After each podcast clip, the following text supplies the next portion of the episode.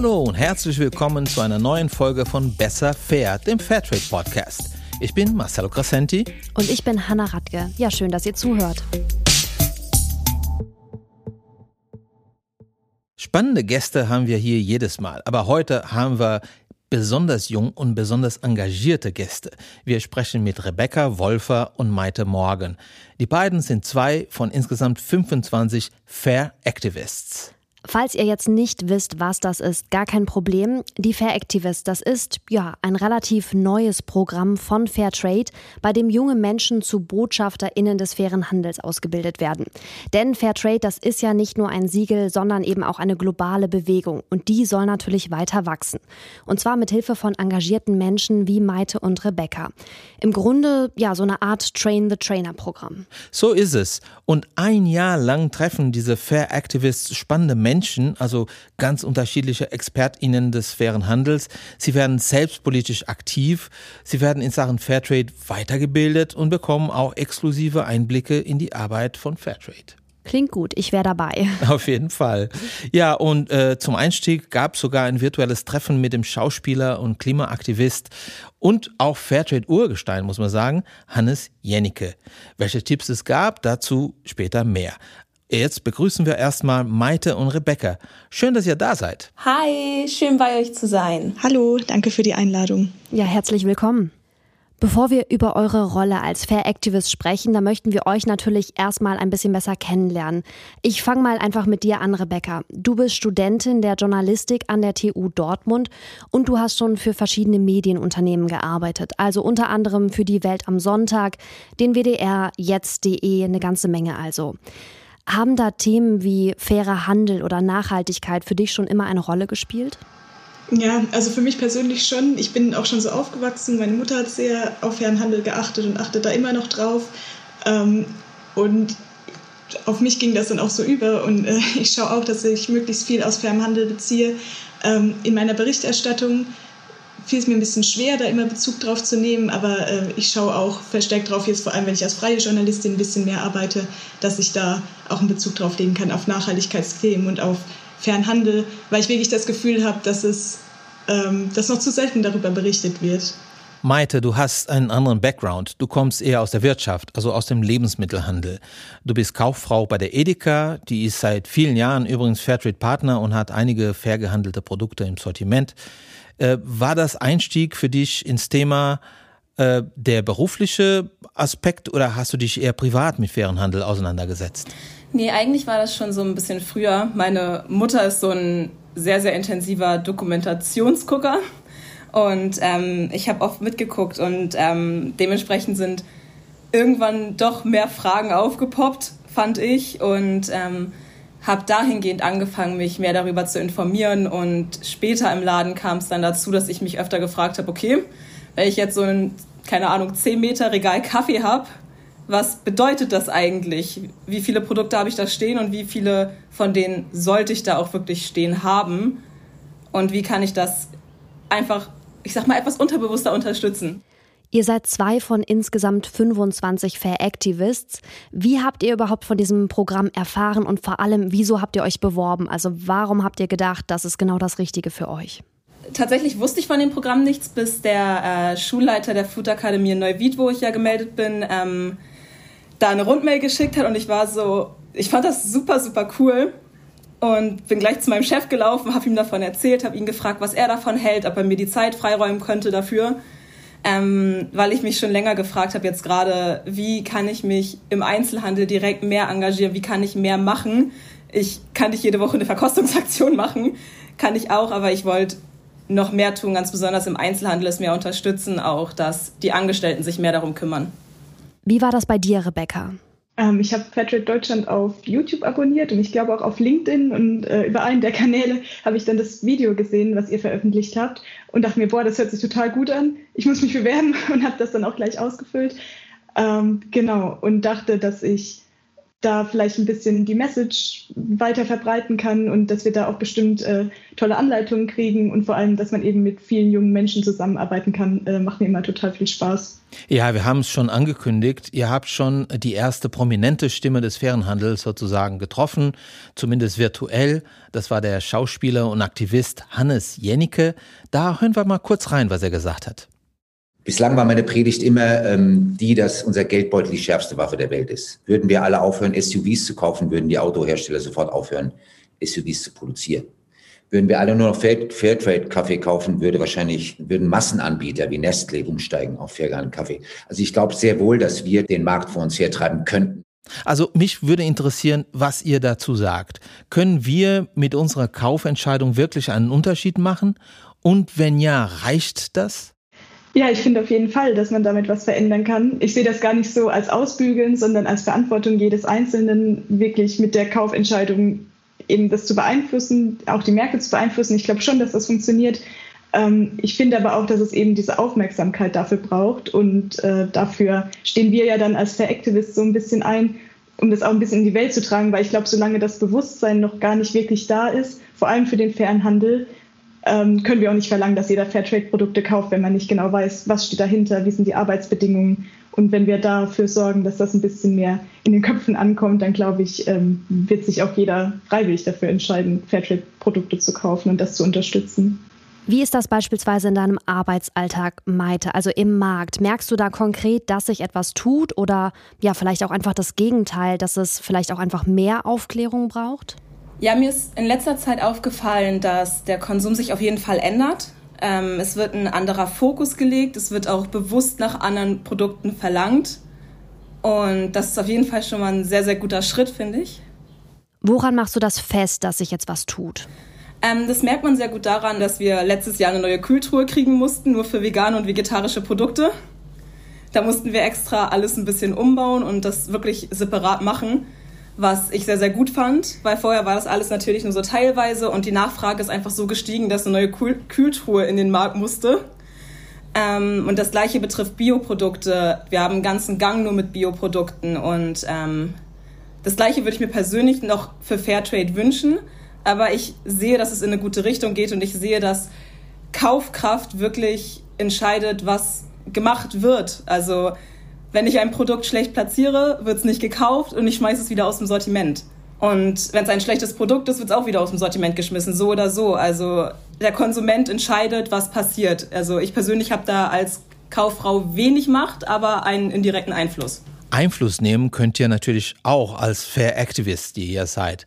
Rebecca, du hast es eben schon angesprochen. Du siehst es auch als eure Aufgabe, Menschen aufzuklären. Aber wie genau soll das denn aussehen?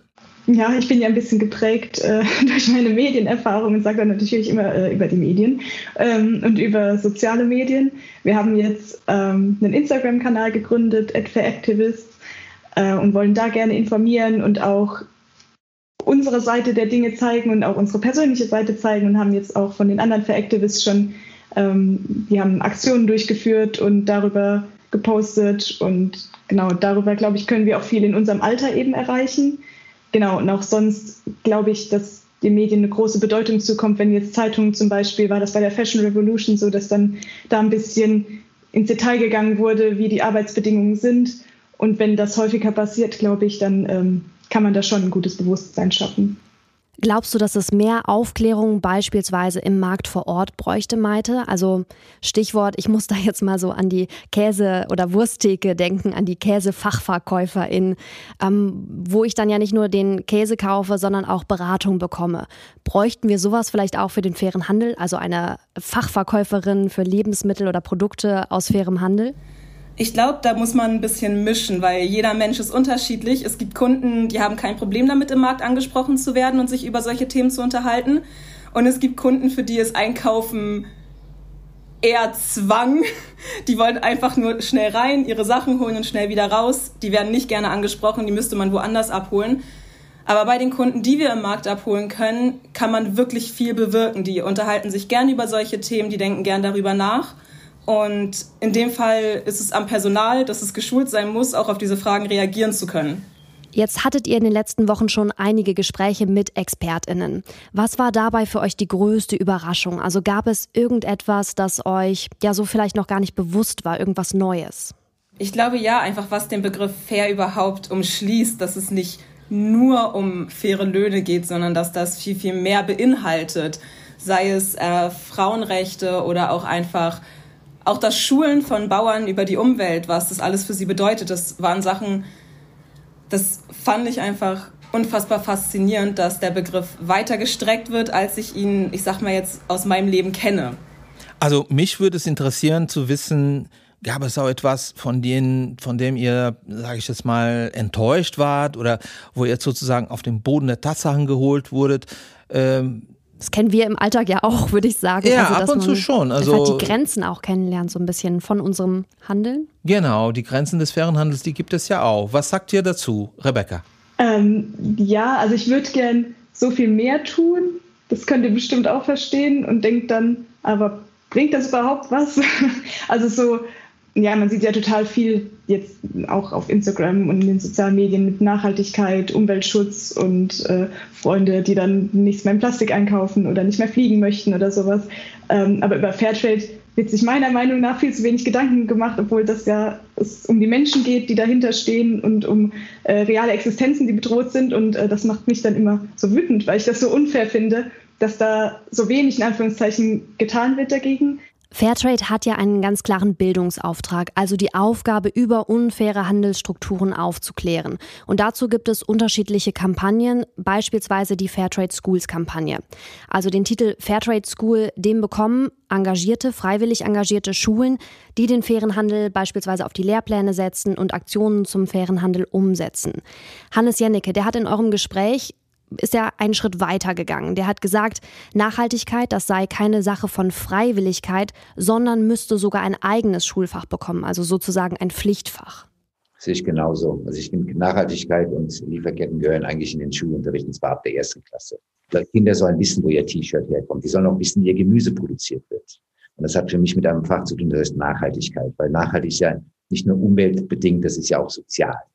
Also ein Produkt kann nicht nachhaltig sein, wenn es nur grün produziert wird, aber dafür unter asozialen Bedingungen. Ja, das ist ein spannender Ansatz. Äh, wie seht ihr das? Sollte Nachhaltigkeit tatsächlich ein festes Schulfach wie Mathe, Englisch oder Musik werden? Ja, total. Also ich fand das auch eine sehr gute Idee von ihm, das zu sagen. Ich glaube, es gibt auch Schulen, die zum Beispiel Ökologie als Wahlpflichtfach schon anbieten und äh, wo dann Fairtrade auch Teil des Lehrplans ist. Ich hatte zum Beispiel noch nichts von Fairtrade gehört äh, in meiner Schulzeit von den Lehrern aus. Ich glaube, da fehlt auch ein bisschen ähm, die Bildung von den Lehrern in dem Bereich, ohne das jetzt angreifen zu meinen. Ähm, ich hatte aber letztens ein Schulbuch von, äh, für Baden-Württemberg in der Hand für einen Leistungskurs Erdkunde und da waren tatsächlich die Fairtrade Schools erwähnt und da habe ich mich gefreut. Die Fairtrade Schools im Lehrbuch, das lässt doch hoffen. Nachhaltigkeit und fairer Handel als Schulfach, hm, das ist doch eine Idee. Hast du andere Vorschläge, um Umweltschutz und Fairness stärker in den Alltag zu tragen, sodass man mehr in Berührung damit kommt? Hm, ich glaube, dass äh, Dokus auch einen ganz großen Wert haben und ganz viel Eindruck hinterlassen. Ähm, habe ich das Gefühl, dass ziemlich wenig über Arbeitsbedingungen im globalen Süden zum Beispiel ähm, dokumentiert wird. Und ich glaube, das zu sehen hilft schon sehr viel und noch mehr noch hilfreicher wäre es wahrscheinlich, wenn man das auch erleben würde. Also wenn wir jetzt ganz utopisch denken, dann würde ich eine Studienreise vorschreiben oder einen Schulausflug ähm, in eines dieser Länder, dass man da mal äh, sieht, wie Kaffee angebaut wird, welche Möglichkeiten es da gibt oder wie ein T-Shirt produziert wird, was da die ganzen Schritte sind. Ähm, und wenn man das mal gesehen hat, glaube ich, dann hilft das schon sehr viel weiter. Ja, also schulisch bin ich auf jeden Fall voll bei Rebecca. Es sollte auf dem Lehrplan, die Leute sollten ich sag mal in Anführungsstrichen, gezwungen werden zu lernen, was wir hier machen, was unser Konsum bedeutet. Ähm, und im Einzelhandel, ich finde es ganz besonders im Einzelhandel, sollten, sollte in der Ausbildung das auf jeden Fall am besten prüfungsrelevant werden. Denn ähm, ich weiß, was in der Ausbildung gemacht wird, genauso wie meine Kollegen auch. Und dass es da einfach gar kein direktes Thema ist. Und ähm, das fehlt dann auch in der Beratung. Und wenn es in der Beratung fehlt, wenn ich nicht mal auf so ein Produkt aufmerksam machen kann, einen Kunden, der eventuell einfach gar nicht so viel darüber weiß, ähm, ja, das spiegelt sich sehr schnell im Kaufverhalten natürlich auch wieder. In der letzten Podcast-Folge, haben wir ganz viel über die junge Generation gesprochen, darüber, dass gerade junge Menschen nachhaltig konsumieren, sich informieren. Würdest du das bestätigen, Maite? Also merkst du beispielsweise in deinem eigenen Freundeskreis was davon? Das ist schwer. Ich habe persönlich so von den Leuten, die ich kenne, ein sehr, sehr gemischtes Bild davon, sehr gemischtes Empfinden. Ich habe ich kenne viele Leute, die wirklich, wirklich auf das, was sie kaufen, auf das, was sie tun, achten. Und auch genug Freunde, die davon reden. ähm, was ich immer ganz, ganz schade finde, wenn man den Dokumentationen schickt, die sie sich dann nicht angucken wollen, weil sie sagen, sie wissen doch sowieso schon alles. Ähm, aber ich glaube, dass unsere Generation auf jeden Fall eine Wende bringen könnte. Auf jeden Fall läuft es für mich in die richtige Richtung und jeder, der umdenkt, bewirkt was, finde ich. Und das tun in unserer Generation, glaube ich, so wie ich das mitkriege, auf jeden Fall schon sehr, sehr viele. Und genau diese Leute können in allen anderen Generationen, dass die Generationen dann sind, die älter sind als wir oder die kommende Generation, die können wir alle mit beeinflussen. Das Programm Fair Activist geht ja ein Jahr. Also ein Jahr lang werdet ihr zu Botschafterinnen des fairen Handels ausgebildet. Hannes Jennecke war ja nur der Anfang. Ihr werdet noch einige spannende Persönlichkeiten treffen und ihr werdet an, an Veranstaltungen teilnehmen. Was ist denn euer persönliches Ziel für dieses Jahr? Das würde mich interessieren. Sagen wir, ihr könnt am Ende nur eine Sache mit eurem Engagement erreichen. Welche wäre das, Rebecca? Genau, also ich würde mir wünschen, dass äh, ich sowohl mein Bewusstsein als auch das von anderen Menschen äh, in meinem Freundeskreis, in meinem Bekanntenkreis so erweitern kann, dass ihnen bewusst ist, wie wichtig der faire Handel ist. Und äh, ich hoffe, dass wir über unseren Social Media Instagram-Kanal auch viele Leute erreichen und da vielleicht ein paar Mythen aufdecken, ähm, was Fairtrade betrifft und ein paar Infos weitergeben können. Genau, da wäre ich schon sehr zufrieden, wenn das so klappen würde.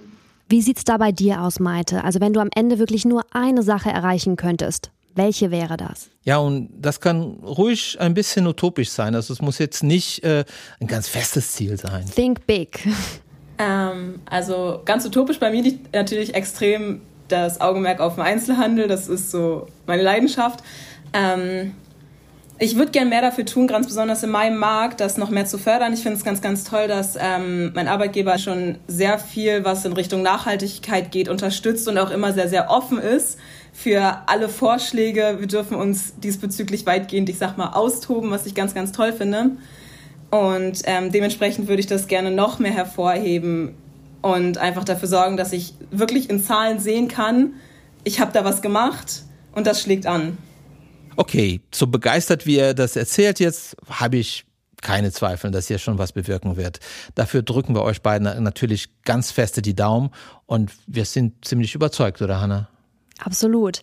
Ja, vielen Dank, ihr beiden, dass ihr da wart. Ich fand es total spannend, welche Ideen ihr habt. Und noch spannender natürlich, finde ich ganz persönlich, wie ihr diese in den kommenden Monaten dann hoffentlich umsetzen könnt. Und ich glaube, Marcello, so viel können wir auch schon verraten. Es war ganz sicher nicht das letzte Mal, dass wir euch hier im Fairtrade Podcast gehört haben. Ja, auf jeden Fall. Ich habe sogar von einer Übernahme unseres äh, Podcast-Kanals gehört. Oha. Ja, da bleibt man gespannt. In der Zwischenzeit kann man ja immer wieder mal auf Instagram vorbeischauen und zu sehen, was Maite, Rebecca und die anderen Fair Activists so treiben. Einfach Fair Activists eingeben.